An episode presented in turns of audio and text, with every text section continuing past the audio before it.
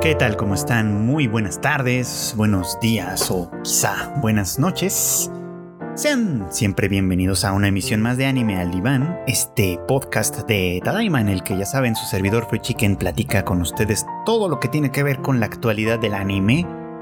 Pero en esta ocasión tenemos un especial más que además se sale un poco de la norma de este podcast en realidad, no solo porque no se va a tratar de un anime de temporada, sino que en cierta manera no se va a tratar de un anime en absoluto, por así decirlo, ¿no?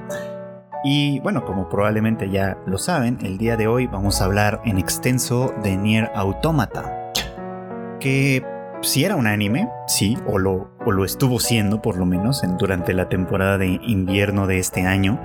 Lamentablemente su producción se vio suspendida indefinidamente por cuestiones pues ahora sí que de la pandemia y hasta el momento que grabo este episodio, eh, no hay todavía notificación alguna sobre cuándo eh, pues, regresará, digamos, como su emisión y en qué formato lo hará. ¿no? Otras series que se vieron afectadas por las mismas circunstancias eh, optaron por reiniciar sus temporadas en algún momento diferente, ¿no? en, una o dos temporadas posteriores.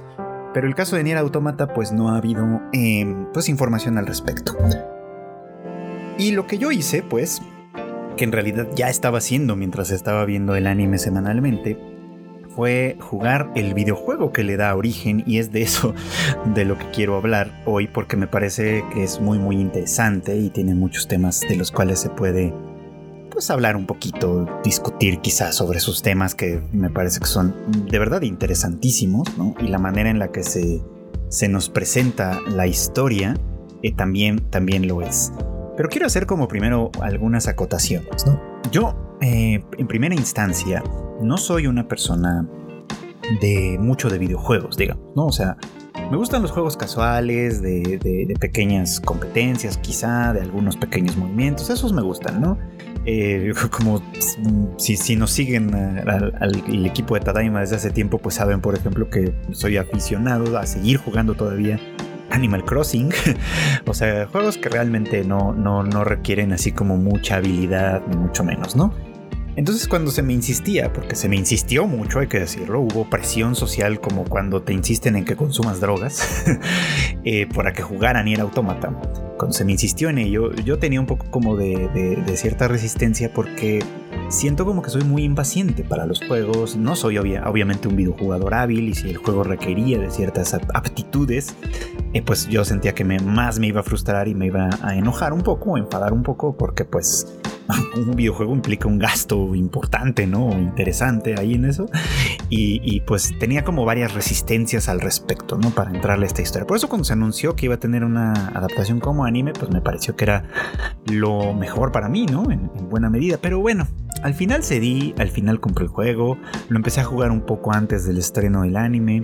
Eh, y lo estuve jugando medio en paralelo como un poquito, ¿no? O sea, como que el anime avanzaba eh, y luego pues yo jugaba un poquito. E incluso cuando estaba en emisión y que hablé un par de veces de Nier Automata, eh, pues señalé, ¿no? Que de pronto me, confundía un poco en lo que había visto en el anime contra lo que había jugado en el, juego y, en fin, era, era un poquito como una experiencia confusa. Entonces, bueno, pues tenía esa primera resistencia.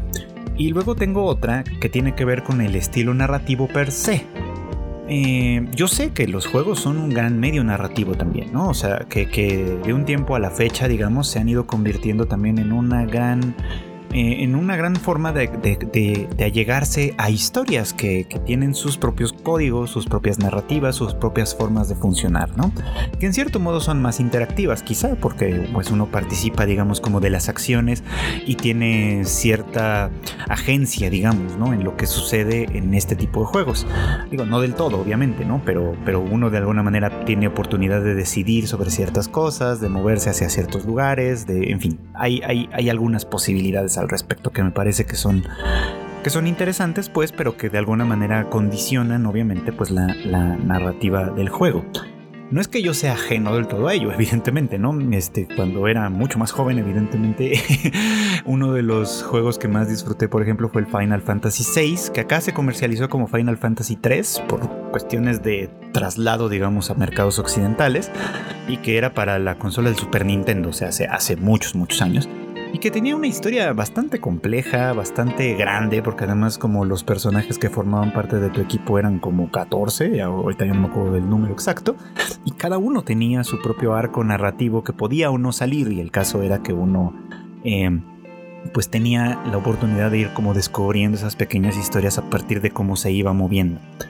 Pero desde entonces la narrativa me parecía como un tanto peculiar, ¿no? Porque, eh, por ejemplo, pues hay, eh, muchas de esas historias salen mientras uno está recorriendo el mundo y hay como el gran villano que por alguna razón que parece un poco absurda desde esas narrativas, pues permanece estático ahí donde está como esperando a que aunque yo me digne presentarme ante él y acabar con su vida básicamente. Entonces eso, eso saltando un poco como esos temas ilógicos que de pronto un videojuego puede llegar a tener en su narrativa que no suele ser lineal, eh, pues terminan siendo en realidad eh, historias que pueden ser muy muy interesantes. Y esto también es el caso de Nier Automata. Si ustedes no saben nada del juego, ni del anime, ni de nada, les voy a platicar un poquito como la, cómo se nos presenta esta historia, ¿no? En principio, eh, nosotros actuamos y, atestiguamos, digamos, las acciones de un androide de batalla denominado 2B, ¿no? Que en un momento dado eh, este, pues recibe las órdenes de, su comandante de, infiltrarse, digamos, ¿no? Como en, una, en una ciudad pues abandonada, derruida, y ponerse en contacto con otro androide, no de combate, sino más bien como de investigación de, y de análisis de información, cuyo nombre es Nines. Y pues se les van encomendando distintas misiones a este par, ¿no? a este, este par de personajes. El contexto en el que estos, en el que estos androides, digamos, existen, y, por androides quiero decir que tienen forma humanoide y, maneras de relacionarse que obviamente asemejan a las que tendríamos los seres humanos, por supuesto, es en un contexto muy peculiar.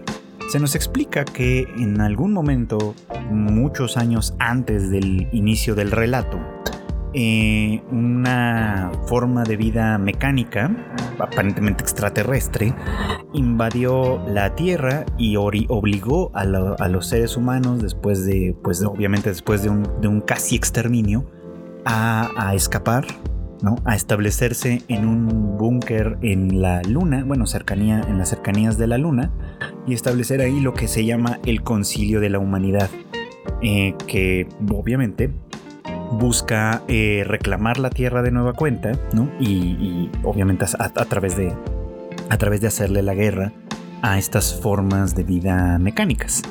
Para eso es que existen los androides y en particular este eh, grupo militarizado, digamos que se denomina Yorja, al que pertenecen eh, tanto 2B como 9S y como muchos otros androides que iremos pues con los que iremos teniendo algún tipo de contacto a lo largo del juego, que pues, pues así va funcionando, ¿no?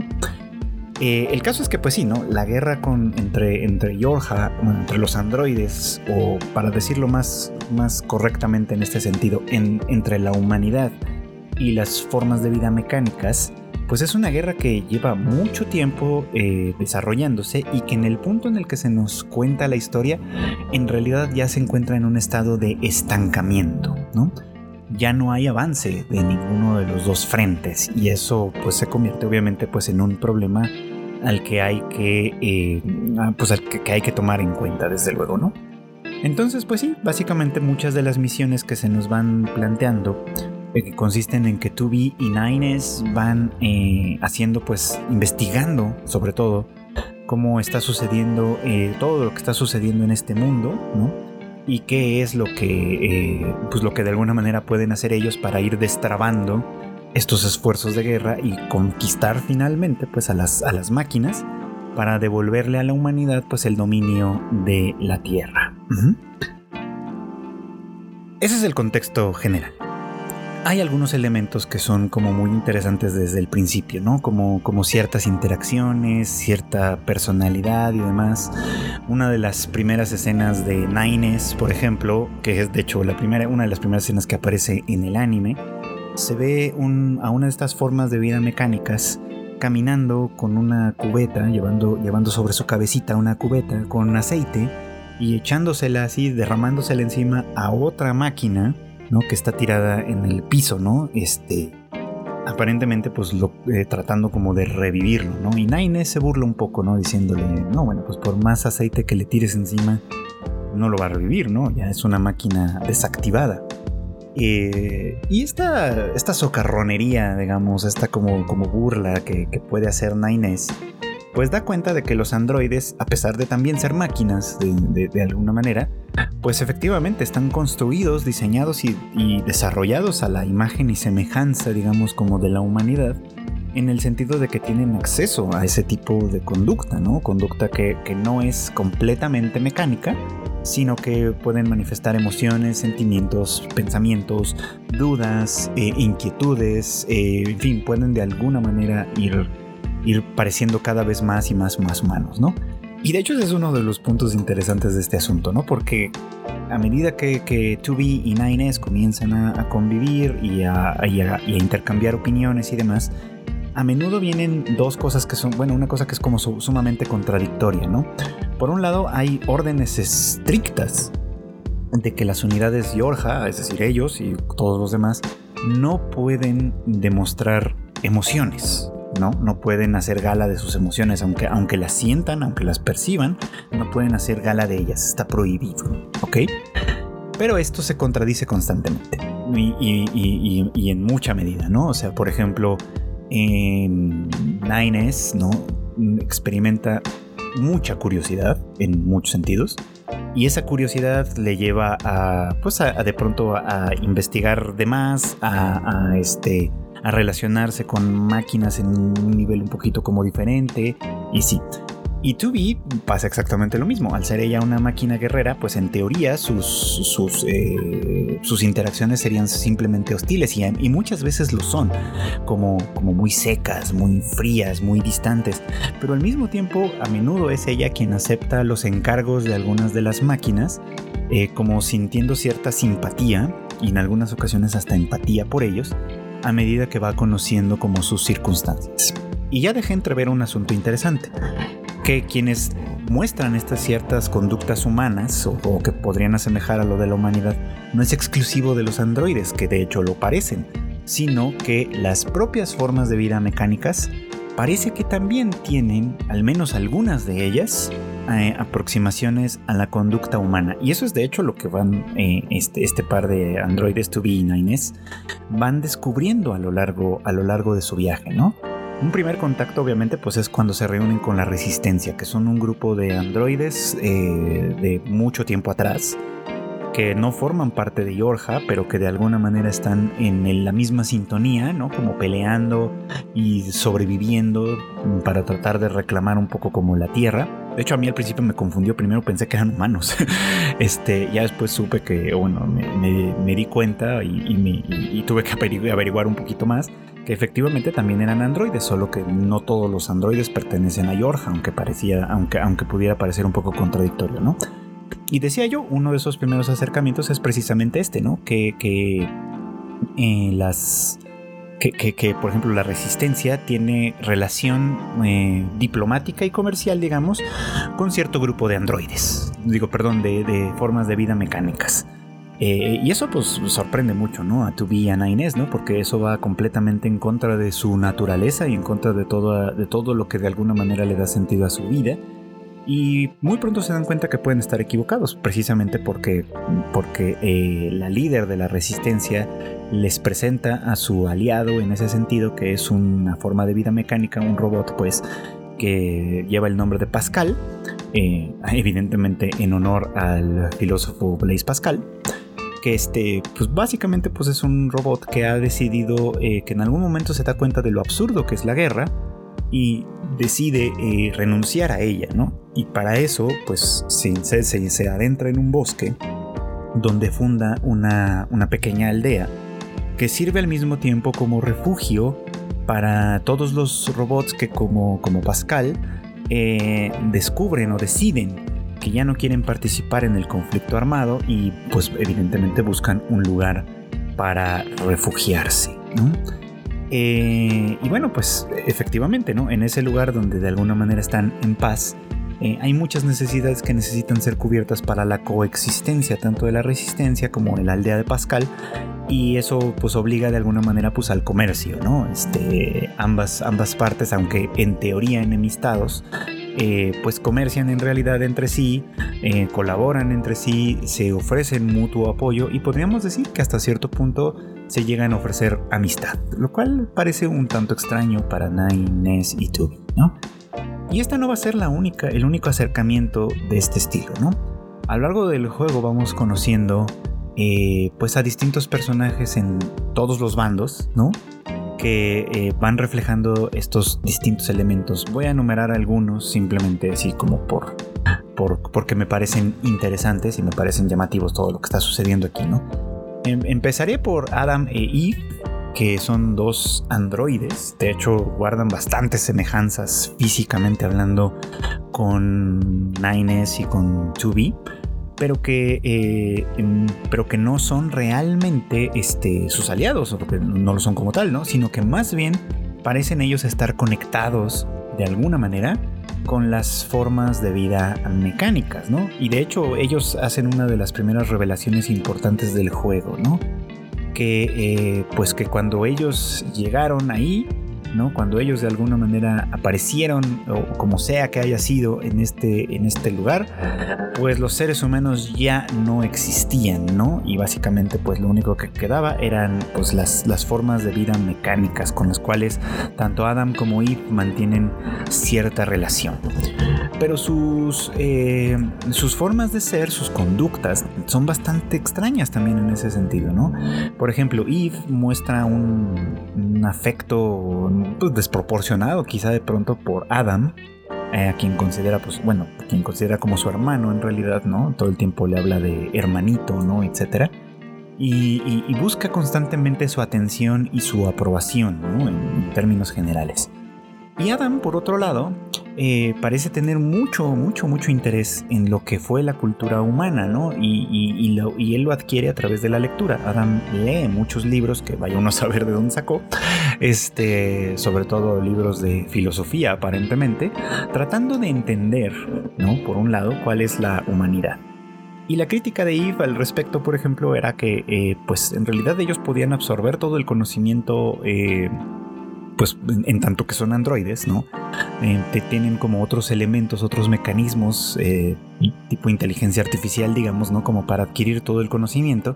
Y Adam le responde algo así como que, o sea, sí, evidentemente esa es una posibilidad para ellos, pero que no es lo mismo, ¿no? Que, de alguna forma ellos tienen que, eh, o sea, que, que la lectura, ¿no?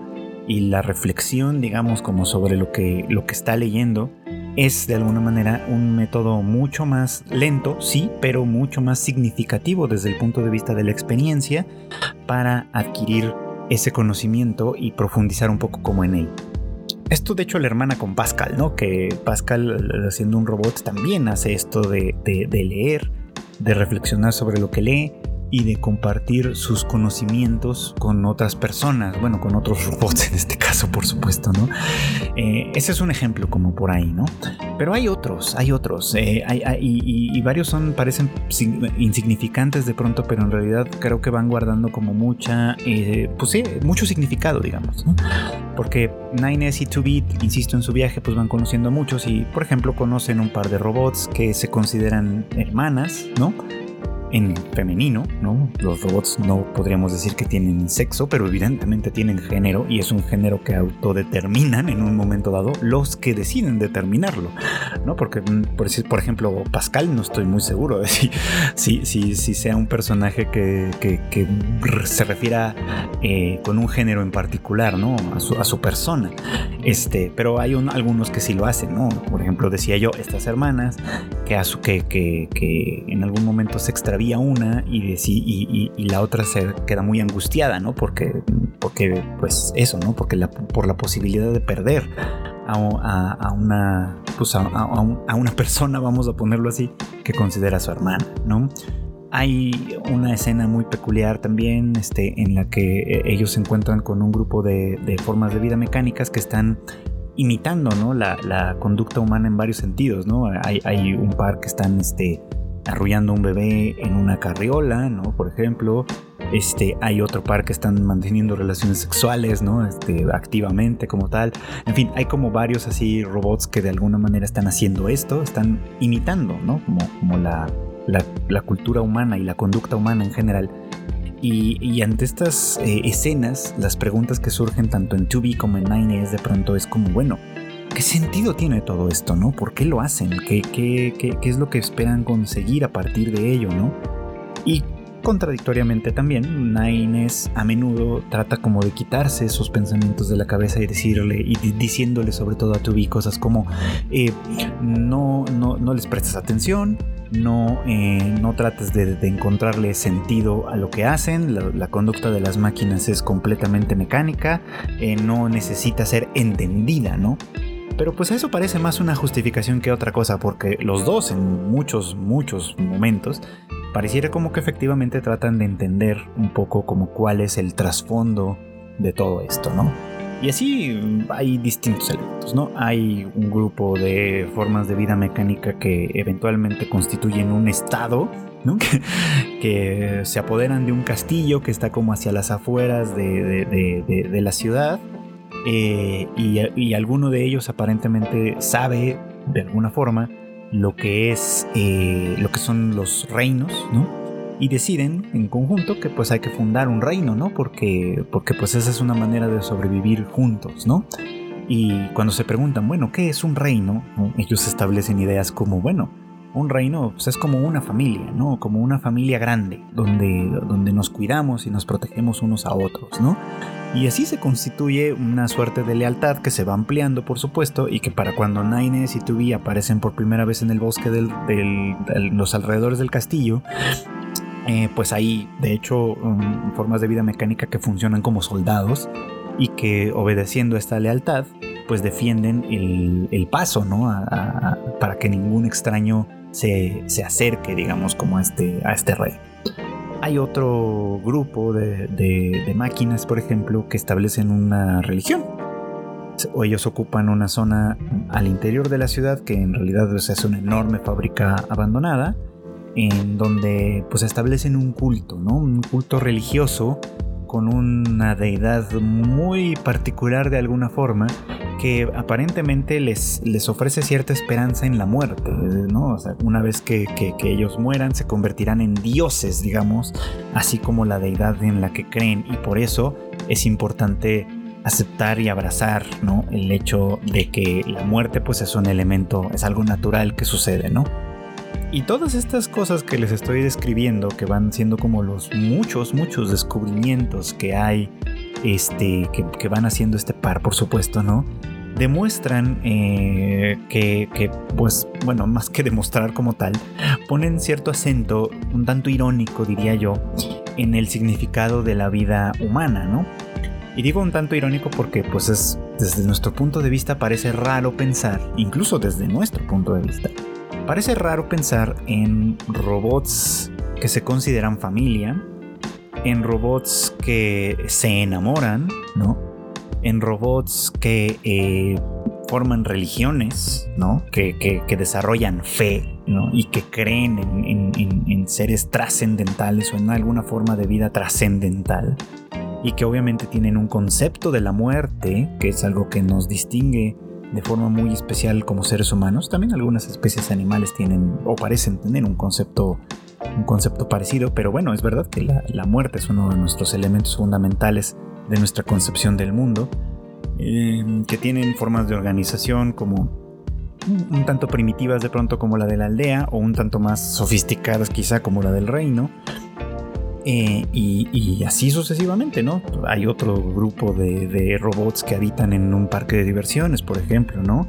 Y que hacen representaciones teatrales. Este, de, una tiene una representación teatral loquísima de Romeo y Julieta, ¿no? En la que, en la que ellos efectivamente se matan entre sí. En fin, o sea, como, como toda esa parodia de, de la humanidad representada en las máquinas es un poco como, como una muestra irónica quizá de lo que significa estar vivo y de lo que significa ser humano como tal, ¿no? Y bueno, pues eh, eh, todos estos descubrimientos evidentemente ponen una, o sea, cuestionan eh, muchísimo, ¿no? El, papel y la postura de 9S y 2B constantemente, ¿no? no solo obviamente en cuanto a su relación con las, con las máquinas, con las, con las formas de vida mecánicas, sino también en cuanto a su relación entre ellos, ¿no? Porque aunque, según se me ha contado, originalmente pareciera que el, el creador de esta franquicia, Yoko Taro, había pensado que esta historia no tendría que tener tintes románticos o no tendría por qué serlo, en realidad pues pareciera como que sí lo tiene, ¿no? O sea, como que entre Nines y 2B eh, se va desarrollando también una relación que, que cruza un poco como el límite de, de, compañeros de armas, digamos, para transformarse en algo que puede llegar a parecer, por lo menos, mucho más romántico, ¿no? Este y que pues queda muy muy claro no en algunas en algunas partes de su relación en la que eh, pues también los sentimientos pueden llegar a ser un tanto ambivalentes por supuesto no entre ambos no porque hay cierta hostilidad de, de pronto no que va surgiendo a medida en la que de pronto tienen obviamente conflictos. Hay un evidente afecto, cariño, ¿no? Que va surgiendo como resultado un poco como de la convivencia y del mutuo conocimiento eh, de unos y otros, por supuesto y ese cariño se manifiesta también pues en la preocupación y la inquietud por la supervivencia del otro, que también obviamente pues está sujeta desde un punto de vista un tanto irónico porque pues al ser androides como tal, sus cuerpos son o hasta cierto punto son desechables, ¿no? O sea, si, si pierden el cuerpo como tal, lo único que necesitan hacer es este, eh, transferir, digamos, como toda su información al servidor del búnker y pues ahí se les asigna, se les asigna un nuevo cuerpo que tiene exactamente las mismas características que el anterior, eh, solamente que pues al preservar, digamos, como toda su información, todos sus datos, toda, toda, toda la experiencia de alguna manera que se puede preservar a través de, sistemas y circuitos de información, em, pues ellos tienen esta, esta cierta continuidad, digamos, de sí mismos, incluso en circunstancias en las que pierden, eh, por así decirlo, ¿no? El, pues el cuerpo, ¿no? Como tal. Eso, pues me parece como que, como que de alguna manera sigue siendo muy, muy interesante porque pensándolo desde otros puntos de vista, pues pone un poco como la cuestión en sobre qué es lo que nos constituye humanos. Y bueno, creo que en realidad es muy obvio, al menos para mí de pronto lo es, ¿no? Que, que Yoko toma muchas inspiraciones tanto de, aspectos religiosos como de, como de cosas filosóficas, sobre todo de, esta pues no sé si llamarla corriente, pero cuando menos de esta época en particular de la filosofía, que, que gira en torno al existencialismo y que sobre todo pues tuvo su, su mayor auge y florecimiento pues hacia la segunda mitad del siglo XIX y todavía bastante entrado el siglo XX. Eh, este existencialismo, ¿no? Este que, es, que parte un poquito como de la idea, ¿no? De la, pues sí, de la noción de hacer una crítica al pensamiento religioso, en, en, en, particular evidentemente al pensamiento cristiano. Esto pues por la vía de, reconocer por lo menos la duda de, la existencia de Dios y por lo tanto de la validez de sus leyes, ¿no? Eso, eso, eso, eso me parece relevante e, e interesante.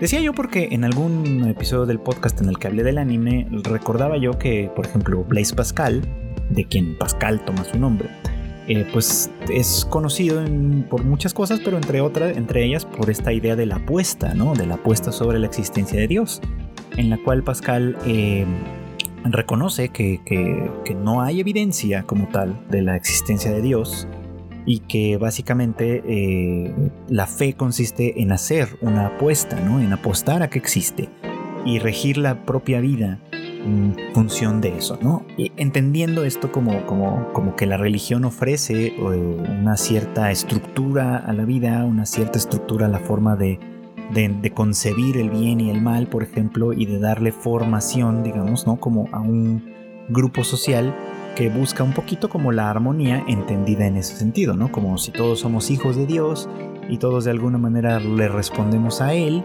eh, pues sí, nuestra conducta tiene que ser en ese sentido y eso crearía la posibilidad de ser un estado armónico, ¿no?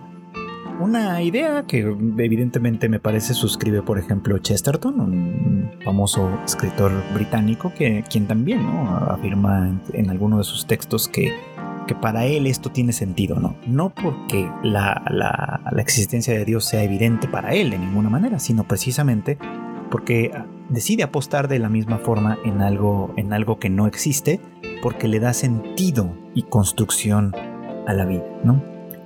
El existencialismo en general, aunque tiene muchas vertientes y tiene muchas eh, variantes, digamos, y hay obviamente una enorme discusión sobre las aportaciones de distintos autores y demás en ese terreno, plantea pues lo contrario, ¿no? O sea, plantea un poco como la idea de que, bueno, Dios no existe, ¿no?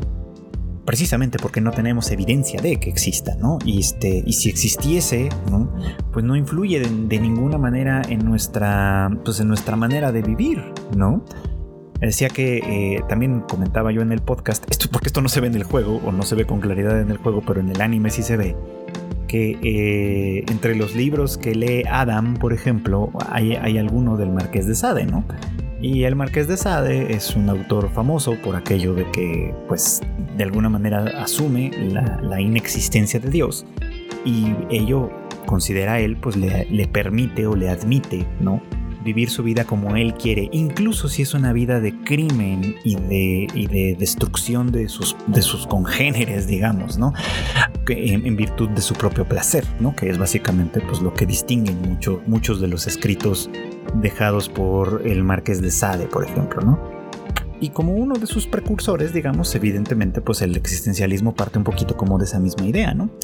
De que Dios no existe, de que por lo tanto sus leyes y sus preceptos y demás no necesariamente son válidos y que la humanidad, en términos generales, para, hacer, para hacerse digna de sí misma, ¿no? de, su, de, su, de su historia, de su pensamiento y de todo esto, tiene que constituir una suerte de ética que eh, no esté sujeta al temor o al amor o a, un ser superior, y, por más imaginario que esto pueda ser, sino que esté sujeta a una realidad concreta, ¿no? Y la realidad concreta bien puede ser, yo no necesito a Dios para amar al prójimo, ¿no? Puedo amarlo y ya, ¿no?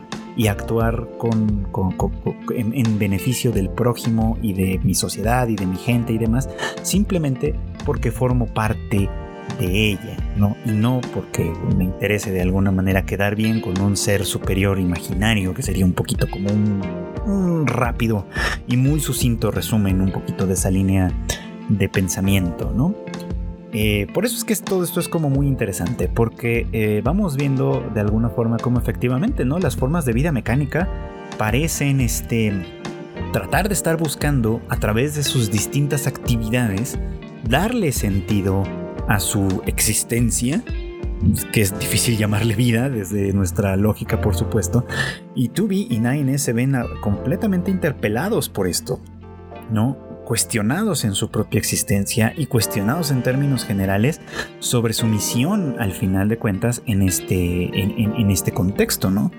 Porque ellos pues al final del día, pese a todas sus dudas, pese a todo su, todos sus pensamientos y sentimientos y todo esto, y todo esto eh, ellos son soldados, ¿no? Obedecen a las órdenes de una comandante que habita en el búnker, que les gira instrucciones, que les encomienda misiones, por supuesto, ¿no?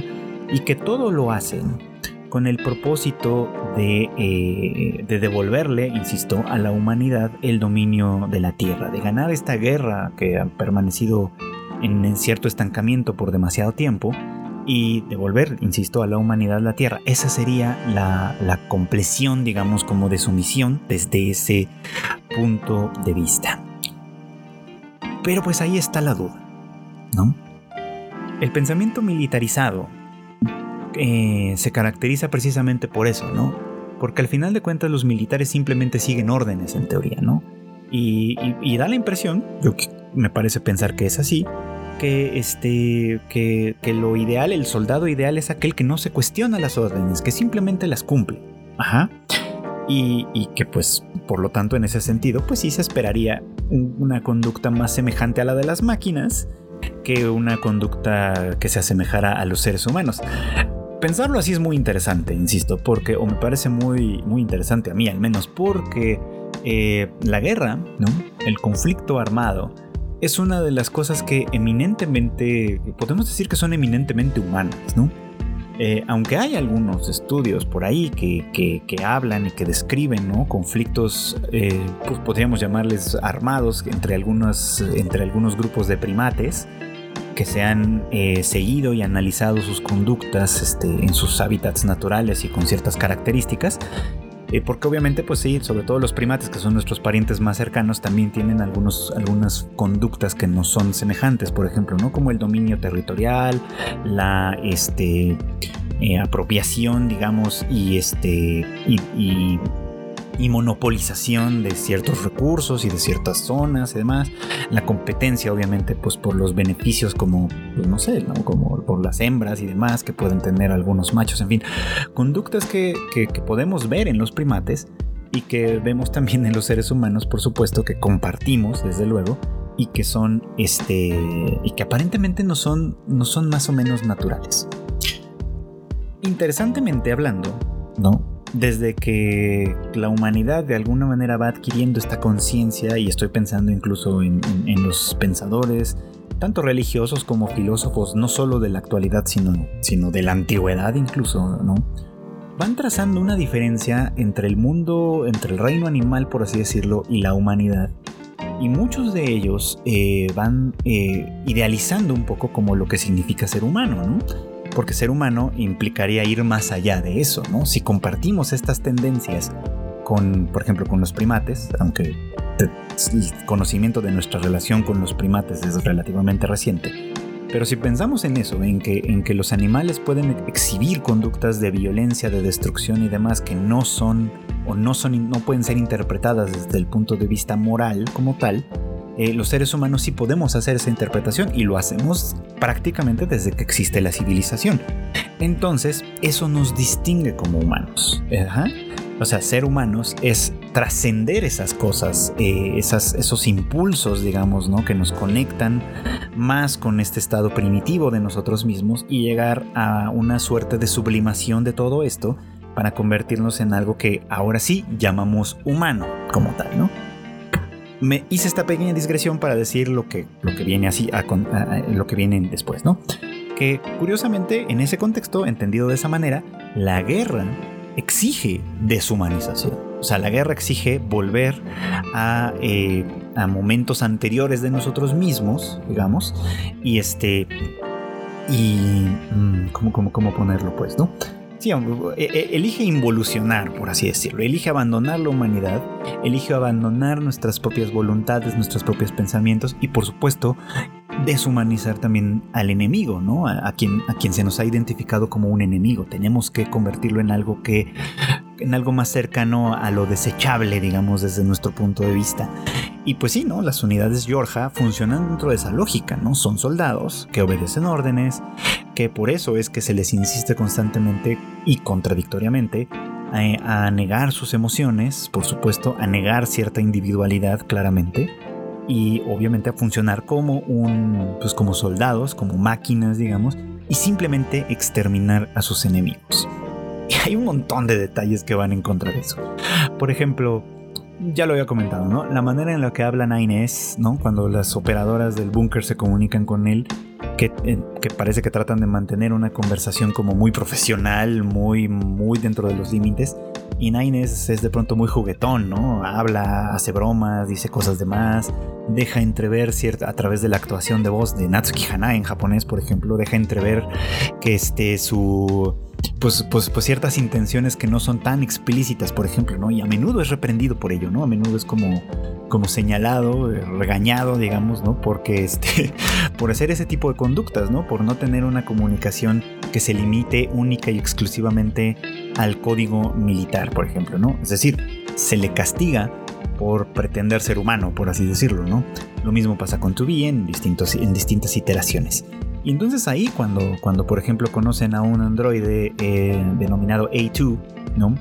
que de manera muy críptica les, eh, les dice que, a pesar de lo que Bunker les ha, les ha dicho sobre ella, que es una traidora, que asesinó a sus colegas, a sus compañeros, por supuesto, y que obviamente pues, es altamente peligrosa y la instrucción general es eliminarla, A2 eh, pues es muy claro en decirles, oigan, este, pues en realidad no lo saben ustedes, pero la verdadera, la verdadera traición viene de Yorha, ¿no? Eso es un gran spoiler, si no han jugado el juego o no han terminado de ver el anime, este, pues, pues ahí está un, tema, un tema relevante.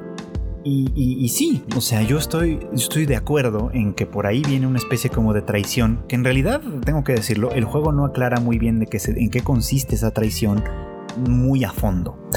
Porque, bueno, van a pasar muchas cosas, evidentemente. No va a haber un enfrentamiento de, de, de, de 2B y 9S contra Adam e Eve eh, quienes por cierto llevan los nombres de los primeros hombres, de la primera pareja, digamos, en el contexto bíblico judeo-cristiano, lo cual ya tiene ciertas implicaciones sobre el pecado original, por ejemplo, y demás, que es también una idea interesantísima que se puede, que se puede eh, eh, detallar de alguna forma, ¿no? Adam y Eva, o Adam and Eve, digamos, en el contexto judeo-cristiano son, sí, los primeros, los, la primera pareja, digamos, que fueron arrojados, eh, eh, eh, expulsados del paraíso, en virtud del pecado original que es la desobediencia, ¿no? el pecado original que es apartarse, digamos, ¿no? como de la voluntad de Dios y hacer su propia voluntad, lo cual se interpreta desde, desde una manera muy interesante en, ese, en este contexto, ¿no?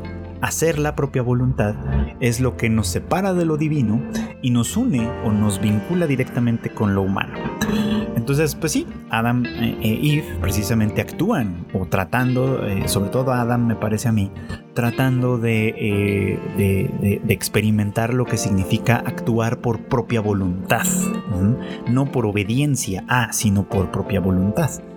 Eve actúa pues en virtud de sus emociones, de las cuales evidentemente es prisionero, ¿no? Y que cuando pierde a Adam, pues se vuelve completamente loco y eso significa pues de alguna manera eh, todavía más eh, las, las, conductas bélicas de, miles o por lo menos cientos de máquinas, ¿no? de, de formas de vida mecánica que todavía funcionan dentro de la lógica del conflicto y la guerra, por ejemplo, ¿no?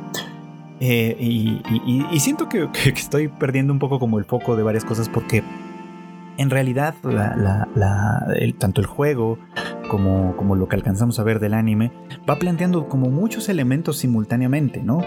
Y, nos va cuestionando como todo esto, ¿no? ¿Qué es lo que conforma ser humano? ¿Qué es lo que condiciona ser humano? Y nos damos cuenta que, nuestras, que lo que de alguna manera establece nuestra condición va mucho más allá de, lo ideal del humanismo, digamos, ¿no? Sino que también contempla también estas otras partes oscuras de nosotros mismos. Que, muestra, por ejemplo, que la fe puede tener algunos aspectos, eh, ¿cómo decirlo ahora? Positivos quizá, que puede tener algunos aspectos de cohesión social, de estructura, de armonía como lo, como lo pensaría tal vez Pascal o como lo, como lo piensa Chesterton, pero que de otra manera, este, que, llevado también esta ideología a un extremo puede llevar a la destrucción de otros y a la autodestrucción, que es algo que conocemos además tristemente, ¿no? O sea, eh, si, si nos metemos a, revisar eh, la experiencia humana, ¿no? Pues obviamente encontramos innumerables conflictos armados, que se dieron en el contexto de una religión, por ejemplo, ¿no? En la que, en la que uno de los grandes motores era ese, ¿no? Agradar, agradar o alimentar a, un dios o a unos dioses determinados, ¿no? Eh, y también muchas veces autoinmolación, ¿no? Una gran cantidad de grupos religiosos han llegado a ese punto eh, en busca de esta cercanía que trascienda a lo humano y que nos regrese de alguna forma a lo divino. Y vean cómo estoy haciendo este como trazo, ¿no? Muchas veces este, el humanismo ideal, digamos, que reconoce ciertos valores éticos, ciertos, el, valor, digamos, como de nuestra relación con otras personas y la armonía que podemos construir con ellos a través de la comunicación, la negociación y un montón de elementos que tenemos a la mano. Esto eh, eh, en, en contradicción con cosas que nos devuelven, digamos, o que nos quitan humanidad, como regresar a la naturaleza en el sentido, en el sentido primitivo y deshumanizarnos para ejercer la guerra, o regresar a este pensamiento mágico divino, digamos, que nos, que nos insta, ¿no? A abandonar nuestra humanidad para trascender en ese nivel eh, supuestamente superior, pero que muchas veces se convierte sencillamente en algo autodestructivo. Entonces todas estas experiencias, hay que decirlo, pues claramente modifican la experiencia de 2B y 9S de una manera tal que comienzan evidentemente a dudar de sí mismos, ¿no? ¿Qué es lo que siento? ¿Qué es lo que me constituye a mí? ¿Qué es lo que le da valor a mi persona como tal? ¿Qué es lo que en última instancia eh, forja mi ser? Mi ser como tal, ¿no? Y en esta investigación, pues obviamente, eh, pues Tubi parece un poquito como más dubitativa, pero Nine es, eh, que, como ya decimos, es un personaje que, entre sus características personales está la curiosidad, eh, profundiza mucho en esta investigación, se mete a averiguar los datos que en teoría tendría prohibidos en el búnker y hace un descubrimiento que es trágico desde muchos puntos de vista eh, un tanto inexplicable para nosotros como espectadores de esta historia un poco, pero que eh, le da mucha forma a todo lo que va a concluir, digamos, como el juego al terminar de relatarnos esta historia, ¿no? Y es que, eh, pues el Consejo de la Humanidad no existe. Es más, que lo que Adam e Eve de alguna manera les dicen es real, que la humanidad dejó de existir hace mucho tiempo que eh, la batalla, la guerra constante entre Yorja y las, y las máquinas, ¿no? Y las, y las formas de vida mecánicas, se mantiene y se sigue sosteniendo, pero ya no hay ninguna base en particular para hacerlo, ya no hay motivo. El motivo que les daba razón ha dejado de existir hace mucho tiempo y cabe la probabilidad de que esa, esa extinción haya ocurrido incluso antes de la existencia de Yorja, de tal manera que las máquinas han sostenido esta guerra sin sentido. Que aquí podríamos argumentar, alguna guerra lo tiene, pero en fin. Han sostenido este conflicto sin sentido durante siglos, pagando un enorme sufrimiento por todas las partes, ¿no? Las máquinas bélicas, por ejemplo, parecen no tener conciencia de ello, ¿no? Y simplemente abocarse a su, a su función de destrucción y por eso pareciera como que es fácil matarlas. Pero como jugadores, de hecho, este, eh, también es muy fácil enternecerse de alguna manera por las cosas que las máquinas hacen de pronto, ¿no? A mí la aldea de Pascal, por ejemplo, me parece tiernísima, ¿no? Y muchas de las cosas que suceden ahí eh, los pequeños pleitos que tienen de, pronto, ¿no? Eh, los anhelos y todo lo demás me, parece, me parecen enternecedores en términos generales, ¿no? Me parecen como me parece enternecedora la operadora del búnker que a, la que le gusta el chisme, ¿no? y este y habla y habla de las cosas que piensa que podrían estar sucediendo entre distintos miembros de la tripulación y demás, ¿no? Y obviamente como enternecedor puede llegar a ser y a veces desgarrador la relación que hay entre 2B y 9S, ¿no? Que como decía, ¿no? Linda mucho entre distintas ambigüedades como tal. Mi teoría sobre esto, que no, obviamente no es como para tomarse de manera canónica ni mucho menos, hay muchísimo del, del universo de Yokotaro que yo desconozco y que voy a seguir desconociendo porque aunque este juego me gustó mucho y la verdad es que estoy planeando volverlo a jugar, completo de este eh, tratando ahora sí de, hacer muchas de las misiones secundarias que en la primera vuelta dejé y esta clase de cosas que, que yo sé que los gamers de alguna manera se van a eh, sentir probablemente identificados con ello. Aunque me interesa, insisto, mucho el juego, la verdad es que no tengo tantas ganas de meterme a todo lo que implica las distintas historias y, cosas que, el universo, digamos, construido por Yokotaro está creando. O sea, no todo me parece tan, o sea, a mí no, al menos a mí no me parece tan atractivo en primera instancia. Este juego sí, pero otras cosas tal vez no. Pero, y eso me permite pues enunciar esta teoría, ¿no? Que voy a decir a continuación, ¿no? Y es que sí, efectivamente, yo pienso que, efectivamente la humanidad dejó de existir mucho antes de este conflicto, ¿no? Del conflicto con las máquinas y del conflicto con, mm, con Yorja y con los androides. Lo que yo creo, de hecho, es que en algún punto las máquinas, ahora sí ya que no sé cuáles, no sé si, los, si las máquinas, los androides, que son más humanoides, o las formas de vida mecánicas que evidentemente parecen robots, bueno, que son más de forma robótica. Pero en algún momento dado que sus núcleos, como se nos revela al final, son aparentemente estas son hermanitos, están construidos de las mismas bases, ¿no? En algún momento alguna de las dos facciones creó a la otra. Y el propósito era exactamente este, pelear, ¿no? Porque es evidente que tanto los androides como las formas de vida mecánicas están influidos por la humanidad, ¿no? Por todos los registros que encontraron de la humanidad, los libros, las películas, la música, el arte, todo lo que de alguna manera la humanidad ha dejado como evidencia de sí misma. Y, me parece una teoría bonita para pensar en ese sentido, porque, pues sí, imagínate que tú eres una forma de vida mecánica, que, tu pensamiento lógico, matemático, básicamente se rige por, ese tipo de, formalismo, digamos, ¿no? Y que de pronto llegas a, conocer a una, eh, pues, pues a una cultura que existió en algún momento y que manifiesta tan abiertamente sus contradicciones. Como en estas obras de arte que pueden ser preciosas, por ejemplo, eh, de gran técnica, de gran trabajo, de gran manufactura, pero que representan eh, la guerra, la enfermedad, la muerte y la destrucción. O sea, algo, algo creado para, para, para, para exhibir lo destruido, por así decirlo. ¿no? y cómo la destrucción además luego da lugar a nuevas creaciones y esa clase de cosas. Imagínate que ese es tu primer contacto con esta idea. Y te parece fascinante por lo ilógica, por lo irracional, por lo difícilmente computable que es.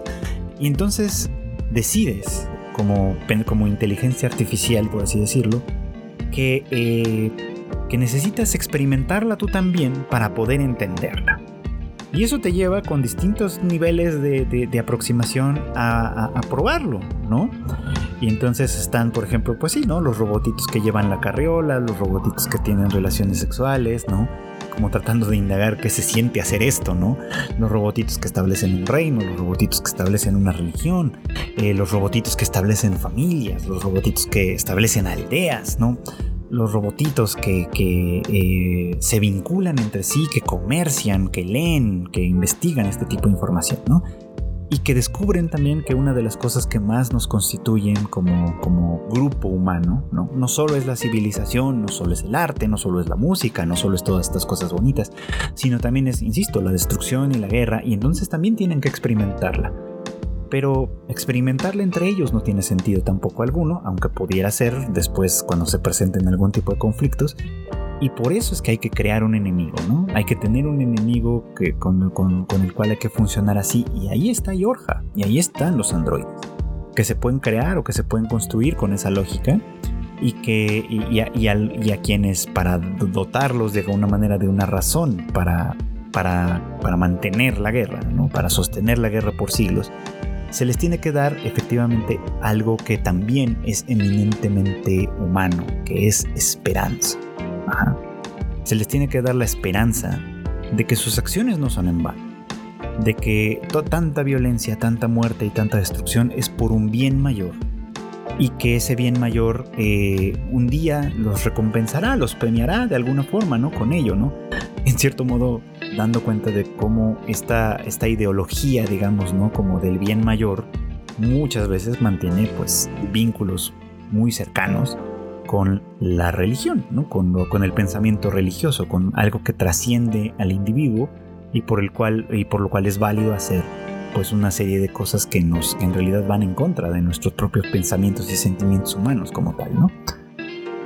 Ese es el descubrimiento de Nainés, ¿no?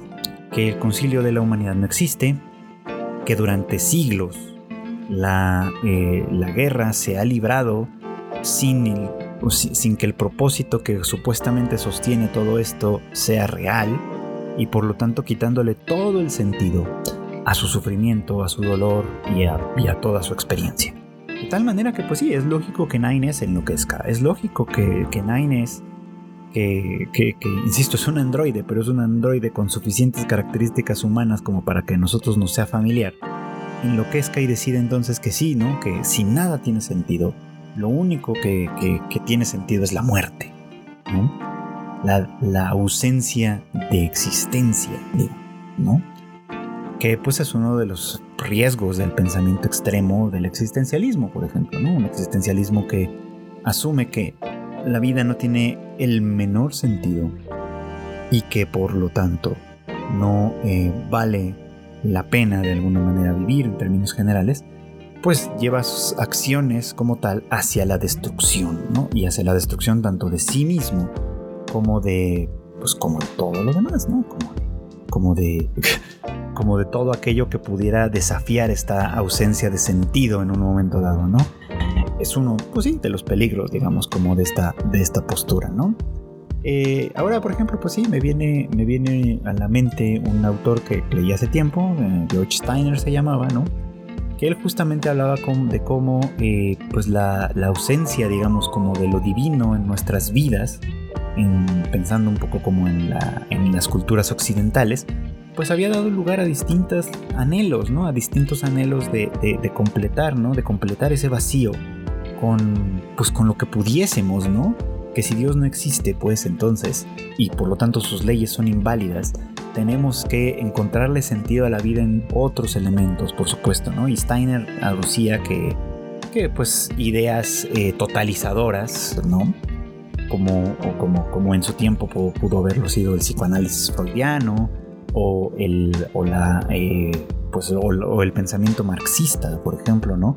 Por eso eran tan atractivas, ¿no? Porque aparentemente explicaban o, intentaban explicar la totalidad de la experiencia humana dejando de lado la idea de Dios como tal, ¿no? De, la existencia de Dios como algo que rige, o debería regir nuestras vidas. Y como eso, pues hay un montón de esfuerzos más, evidentemente, ¿no? Que buscan, eh, tanto dentro como fuera de, de, la creencia religiosa, que en realidad no ha dejado de existir, por supuesto, ¿no? Darle sentido a la vida, ¿no? Y darle sentido a la existencia como tal. Porque pues sí, parece que nuestra conciencia de que la muerte es el destino que nos aguarda a todos, sigue siendo un poderoso motivador como para buscar respuestas, ¿no? Para buscar eh, eh, soluciones a nuestras ansiedades e inquietudes.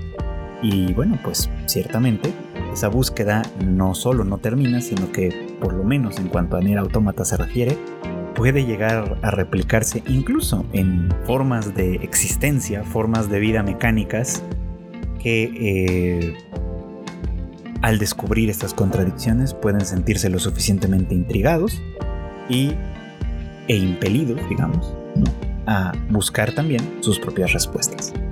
Y en ese sentido, pues me parece que es una historia muy muy interesante, una historia sobre la que ciertos temas en particular se pueden profundizar mucho y que este que bueno pues en general recomiendo mucho si ustedes son de videojuegos y no lo han jugado pues creo que es, vale la pena darle una checada y experimentar por ustedes mismos toda esta suerte de ambigüedades y extrañezas.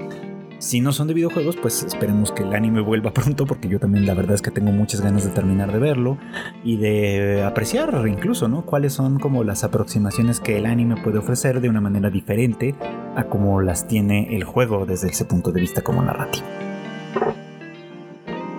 Y bueno, pues esto fue todo por hoy. Gracias como siempre por acompañarme en el anime al diván, que en este caso no se trató de anime como tal. Este, pero bueno, de todos modos me parecía interesante y valioso compartir con ustedes estas ideas, estos pensamientos y pues obviamente me gustaría mucho saber qué es lo que ustedes piensan, si ustedes son fans de Nier Automata y de todo esto y conocen mucho, tienen sus propias teorías de cómo funciona todo esto, pues les agradeceré mucho que me las compartan. Ahí estamos eh, disponibles en, mis redes sociales. Me pueden encontrar ustedes como Floyd Chicken en todas partes. Este, en Twitter sobre todo, pero pues también ahí estoy en Instagram, también ahí estoy en TikTok, este y tal. Entonces pues pueden entrar en contacto conmigo a través de la que les funcione mejor. Y si todo eso falla, pues también ahí está el Discord de Tadaima, donde trato de mantenerme lo suficientemente activo platicando con la comunidad.